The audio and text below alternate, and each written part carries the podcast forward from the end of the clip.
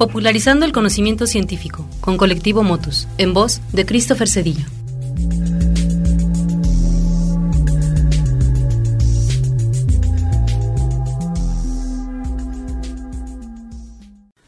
Hola, yo soy Christopher Cedillo y soy estudiante de posgrado en la Universidad Autónoma de Querétaro.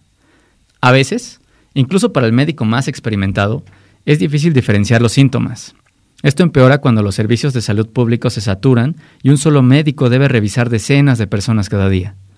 Así, lo que parecería ser una simple gripa, en unos días puede resultar ser una neumonía o algún tipo de influenza. La diferencia entre la vida y la muerte se transforma en cuestión de tiempo y recursos. Es decir, en cuánto tiempo te atienden y qué tipo de médico cuenta con los estudios especializados, así como los equipos, las pruebas y todo un laboratorio para poder realizar un diagnóstico preciso.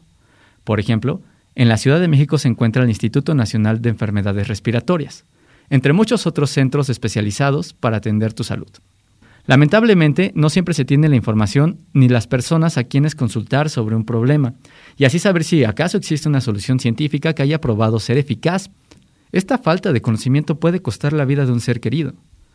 Según Marcelino Cereijido, investigador del CIMBESTAB, el analfabetismo científico es la falta de conocimiento de las posibles salidas a un problema, y es que el conocimiento científico, aunque no es el único, es quizá el más confiable.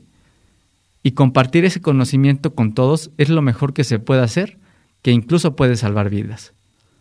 Si quieres saber más sobre el analfabetismo científico, visita el sitio colectivomotus.org en la sección Conocimiento Libre. Ahí encontrarás un pequeño texto llamado Conocer para sobrevivir de Edgar Vargas. También sigue todas nuestras redes sociales como Colectivo Motus. Nos encontramos en Facebook, Instagram y Twitter. Yo soy Christopher Cedillo y nos escuchamos en la siguiente cápsula.